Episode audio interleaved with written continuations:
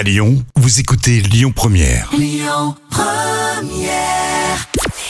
Bonjour Rémi, bonjour Jam. Comme tous les jours, on jette un œil aux audiences. TF1 s'est imposé hier soir avec la soirée dédiée aux législatives. 3 millions de personnes ont suivi la soirée électorale. Ça représente 23% de part d'audience. Derrière, on retrouve France 2 avec là aussi les législatives. M6 complète le podium avec Zone Interdite consacrée hier soir au camping.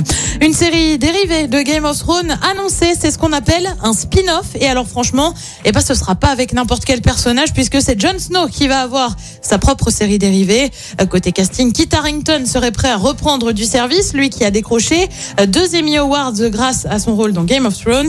Pour le moment, on a encore très peu d'infos hein, sur le scénario ou même sur une potentielle date de sortie. En tout cas, nous on a hâte de voir ce que ça donne. Avant ça, c'est House of the Dragon sur la maison Targaryen qui sortira le 22 août prochain euh, sur OCS. Et puis, c'est l'info de la fin de semaine dernière. Jean-Jacques Bourdin a été licencié du groupe Altis Media euh, qui regroupe notamment BFM et RMC.